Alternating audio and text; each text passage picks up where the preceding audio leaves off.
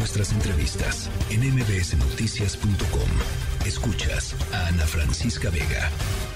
Con el fin del Instituto de Salud para el Bienestar, el INSABI, eh, la atención médica que se brinda a nivel estatal a la población que no tiene seguridad social no se va a ver interrumpida. Es lo que dice, es lo que asegura el gobierno federal.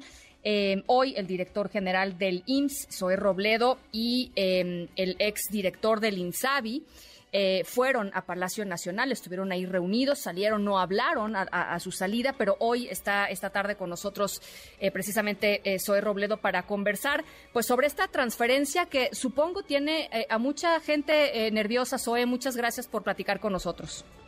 Con mucho gusto, Ana Francisca, de platicar contigo y con todo tu auditorio. Sí, bueno, yo creo que hay varios elementos que es importante aclarar ahora que ya se aprobó esta, esta reforma. Lo primero y más importante creo es porque he escuchado mucha confusión incluso de periodistas, columnistas, articulistas, que piensan que este proceso significa que el IMSS, eh, su régimen ordinario, los hospitales del Seguro Social que atienden a los derechohabientes del Seguro Social, van a ser quienes ahora eh, atiendan a la población sin seguridad social. Esto no es así. Eh, eso, ese no es el diseño que se, que se establece en la reforma, mucho menos. Eso hubiera implicado una reforma a la ley del Seguro Social. Los derechohabientes del IMSS se seguirán atendiendo exclusivamente eh, en las unidades del Seguro Social, hospitales, unidades de medicina familiar, los del ISTE en el ISTE. Y esta institución, el IMSS Bienestar, una institución eh, que ya existía por decreto presidencial desde agosto del año pasado, es la institución que eh, pretende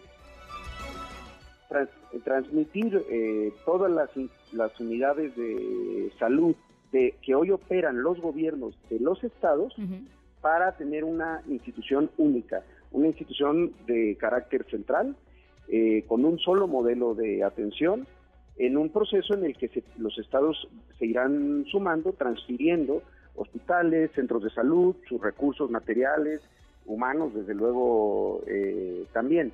Digamos que es la cuarta generación de reformas en salud que ha vivido nuestro país. En 1943 se creó la Secretaría de Salubridad y Asistencia, se creó los institutos nacionales, los grandes hospitales de los estados, y la federación se hacía cargo de la atención médica. La federación, el gobierno central, operaba esas unidades. En 1982, esa, esa segunda generación de reformas les otorgó a los gobiernos de los estados una facultad que nunca habían tenido, ser prestadores de servicios de salud, administrar hospitales, y, hubo un proceso de descentralización. Y en 2003, la creación del Seguro Popular. Esa es la segunda gran confusión. Hay mucha gente que decía, es que yo me atendía en el Seguro Popular. El Seguro Popular no era un prestador de servicios de atención médica. El Seguro Popular no daba consultas, no daba cirugías, no era su función. Su función era financiar a gobiernos de los estados. Lo que hoy estamos construyendo es pasar de 32 subsistemas de atención médica, tenemos 32 proveedores de servicios eh, de atención médica públicos, a, pasar a solo uno con el IMSS, con el IMSS Bienestar. Entonces, eh, y eso hoy fortalecido con funciones que habían estado en los últimos años en el INSABI. Ahora, eh, ¿qué va a pasar con los gobiernos estatales que decidieron en su momento no sumarse al INSABI? Esos gobiernos que dijeron el INSABI va a fracasar, eh, y, decidieron continuar, digamos, con sus sistemas aparte. ¿Qué sucede en ese caso, eh, El, el INSABI, eh, de alguna manera, cumplió un objetivo para el que no fue diseñado. El INSABI fue el gran proveedor de recursos, tanto económicos como en especie, durante la pandemia. Los estados tuvieron ventiladores, pudieron contratar más plazas, pudieron reconvertir hospitales para atención de pacientes COVID por los recursos que les dio el INSABI. Entonces, la gran mayoría de los estados en ese proceso estaban ya ahí. Ahora los estados tendrán una nueva oportunidad para definirse estando en el IMSS Bienestar, pero la diferencia es que el IMSS Bienestar no va a financiar a sus sistemas estatales, sino que el IMSS Bienestar va a adoptar a esos sistemas estatales para ser la institución que, que los opere. Si un estado decide mantenerse fuera de la federalización, va a seguir recibiendo los recursos que le corresponden del ramo 33, de sus aportaciones federales, eh, particularmente el FAS, el Fondo de Aportaciones a la, a la Salud, que es parte de la ley de fiscal. dime una cosa, esos eran los esos eran los recursos que recibía vía Insabi, ¿no? No, esos son los recursos que recibe desde la Secretaría de Hacienda. El Insabi, lo que eh, el fondo, eh, que era lo mismo que hacía el Seguro Popular, eh, lo que hacía era darles recursos a los estados para infraestructura, equipamiento, y ahí es en donde en los 13 años de, del Seguro Popular, este, o 15 años más bien, porque hasta 2018 se generaron enormes desvíos, hay cerca de 123 millones 123 mil millones de pesos observados en la Auditoría Superior de la Federación, porque muchos estados los recursos que les dio el Seguro Popular los utilizaron para cualquier otra cosa y no para crecer la infraestructura, comprar equipo. Se crearon cerca de mil plazas sin fuente de financiamiento. Entonces, esos son los recursos que estaban ahora en el Fonsavi y que ahora va a administrar el Bienestar. Ahora, eh, Seguro Popular, pues tenía eh, esto, esto que dices que no sé si hay eh, denuncias penales por esos desvíos de recursos, SOE, debería de haberlas. Y bueno, un gobernador se fue a la cárcel. Del, Seguro Popular. Del Seguro Manejaron mal esos recursos y que, tienen procesos penales. Del Seguro Popular. el INSABI, cosas buenas, cosas malas. El Seguro Popular, cosas buenas, cosas malas. Lo que, lo que a la gente le importa, me parece, eh, es, poderse atender y, que cuando llegue a los hospitales pues haya medicinas y haya insumos. Eh, y el tema del desabasto, si bien ha mejorado, no es un tema que, eh, se haya resuelto ya en esta administrador, en esta administración. Eso, ¿qué va a pasar con, con ese tema? De, o sea, ¿cómo, ¿cómo lo ves tú? Pues, Sí, bueno, en ese sentido, como, como desde el INS, como una institución de, atención médica también, y el INS Bienestar lo mismo, eh, sí creemos que las reformas de ley tienen un diseño eh, muy, que fortalece mucho a la Secretaría de Salud para sus funciones rectoras y también sus funciones en términos de convertirse en el consolidador de la compra de los medicamentos. Es decir, la participación de la Secretaría de Salud como cabeza de todos, de todo el sector, es clave para este asunto. Hoy uh, hubo un proceso de, eh, de compra multianual para todo este año y el que sigue. Eh, la clave va a ser mucho la administración de los, de los contratos, el cumplimiento de los contratos, la distribución de los medicamentos. Y efectivamente, 2021 fue un año muy, muy difícil para todas las, instituciones eh, y creemos que ya hoy con este con esta compra multianual consolidada que, todavía desarrolló el INSABI en, en, colaboración con todo el con todo el sector, ese tema se tiene que ir resolviendo a plenitud. Uno de los elementos en los que hemos estado trabajando, porque esto no estamos partiendo de cero, eh, eh, llevamos un año trabajando esto con, con varios estados, es que se establezcan los mismos criterios para generar la demanda de medicamentos que hacen los estados.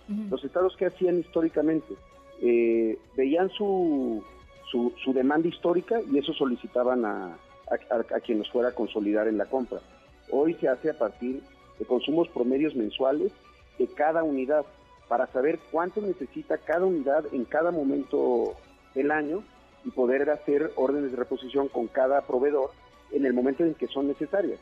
Tener todos los medicamentos del año al mismo tiempo significa un problema por, de, almacenamiento, etcétera. Entonces, tener un sistema central es lo que te permite tener el mismo protocolo, los mismos tratamientos, los mismos medicamentos para las, para las mismas enfermedades, eh, desde un modelo de atención unificado, centralizado y de alguna manera mucho más vertical, que tenga los mismos protocolos, las mismas guías de práctica médica, eh, lo mismo para Baja California que para Yucatán.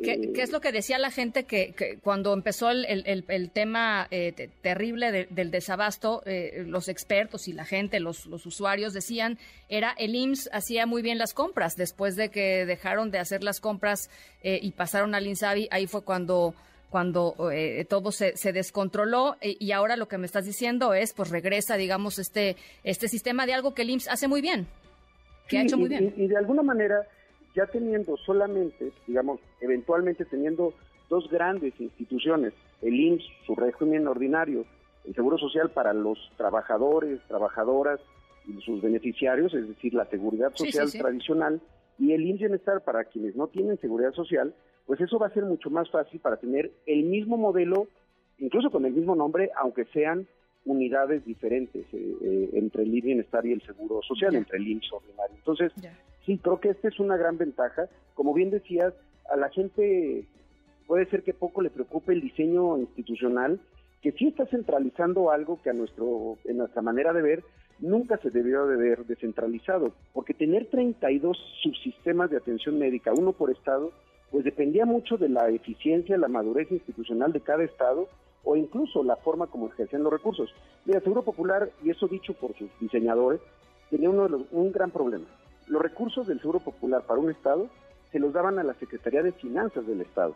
Y si la Secretaría de Finanzas decidía que era más importante pagar eh, la nómina de los trabajadores de la educación o, o pagar una feria, lo podía hacer. Y entonces hacía que el sistema estatal de salud tuviera que esperar. O sea, desde esos diseños creemos que un sistema centralizado o sea, hay, hay menos hay menos hay menos tiene que ver con diseños institucionales menos espacio para la, para la arbitrariedad dices menos espacio. Totalmente eh, por supuesto. Eh, bueno. ya no se dependerá de 32 sistemas sino de uno solo. Y los niños que van a recibir su tratamiento eh, contra el cáncer van a tener sus medicamentos contra el cáncer van a poder hacerse sus controles sus estudios SOE claro. este. Toda la cobertura que hoy un Estado de paz y bienestar ya tenga, va a continuar.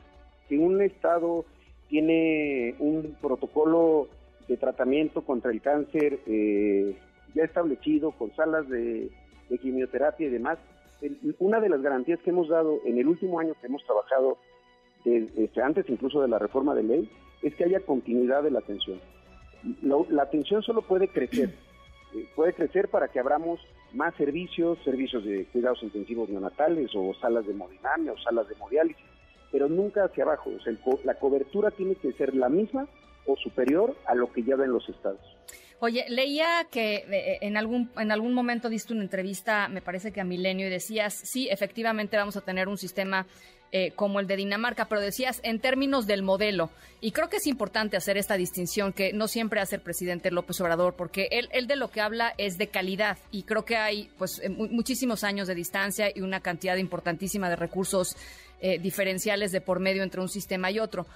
tú, tú decías en términos de, del diseño, digamos, institucional. Sí, claro, porque para tener resultados como los daneses tenemos que tener una institución como la danesa, como la de Dinamarca.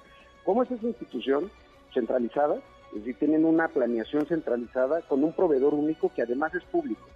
Eh, eso es eh, solo eso es una diferencia enorme del rumbo al que estaba destinado el Seguro Popular. El Seguro Popular financiaba sistemas estatales o incluso sistemas privados, eh, en la lógica de que sí, haber un modelo mixto. yo creo que la pandemia, muchos países, sus modelos mixtos, tuvieron que ser replanteados durante la pandemia y posteriormente ante la, evidencia de que parte de la soberanía de una nación depende de tener un sistema de atención médica que pueda estar listo para una emergencia. Entonces, uno de los modelos es ese. Eh, la cobertura universal a qué se refiere? La cobertura universal significa que todos los padecimientos estén cubiertos. Seguro Popular cubría un catálogo de padecimientos, 294 padecimientos. Si uno se salía de ahí, porque era otro tipo de cáncer, otro tipo de enfermedad cardiovascular, ya no se atendía. O si se atendía, se tenía que empezar a, pagar. Eh, entonces, esos son los, eh, es parte como del diseño que vemos en Dinamarca para tener un sistema centralizado. Sí, en este momento donde sí es diferente completamente, es que tendremos eh, una sola fragmentación, digamos, o una división entre la gente con seguridad social, INSISTE, Pemex, ISFAM, o eh, los que no tienen seguridad social, bienestar. Pero logramos algo fundamental, que sea eh, la unificación de 32 modelos que en el paso de los años, desde el 82 a la fecha, fueron desarrollándose de manera diferente, muy heterogénea. Y hay grandes resultados también. ¿eh? O sea, hay, sí, hay, sistemas que, funcionan. Y que funcionan muy bien, hospitales extraordinarios que lo que requieren es más recursos para operar plenamente, pero también tenemos centenas, de verdad, centenas de hospitales básicos comunitarios que no tienen un solo médico especialista. Entonces, en realidad dice hospital, pero es una consulta externa operada con grandes, grandes esfuerzos de médicos generales que terminan refiriéndolos a las ciudades grandes donde puede haber un hospital que se les pueda dar. Bueno, pues eh, eh, el IMSS Bienestar se, se, digamos, se inaugura, se fortalece y, irán, eh, irán evaluando los hechos que, serán públicos, ¿no? Creo que. Claro, eso creo que es lo más importante, porque esa reforma, a, diferencia de otros momentos, no fue una reforma constitucional que después pasó a reforma legal y luego a su implementación, porque llevamos ya un año operando unidades que no eran antes del, programa de Bienestar. Recuerdan que el programa de Bienestar tenía 80 hospitales, que nació como Coplamar en los años 70, que era el IMSS Coplamar, luego en Solidaridad, etcétera. Ahorita ya tenemos operando nosotros 310 hospitales, pero fue a partir de convenios con los estados que hoy se convertirán en convenios con un marco legal mucho más eh, sólido, que permitirá que no son, sean 300 hospitales, sino que sean muchos más a partir de los estados que sigan manifestando esa voluntad de sumarse al bienestar. Bueno, pues eh, ojalá podamos conversar conforme vaya avanzando la consolidación SOE. Te agradezco por lo pronto estos minutos. Claro que sí, muchísimas gracias. Gracias. Soy Robledo, director general del IMSS. Ana Francisca Vega, NMBS Noticias.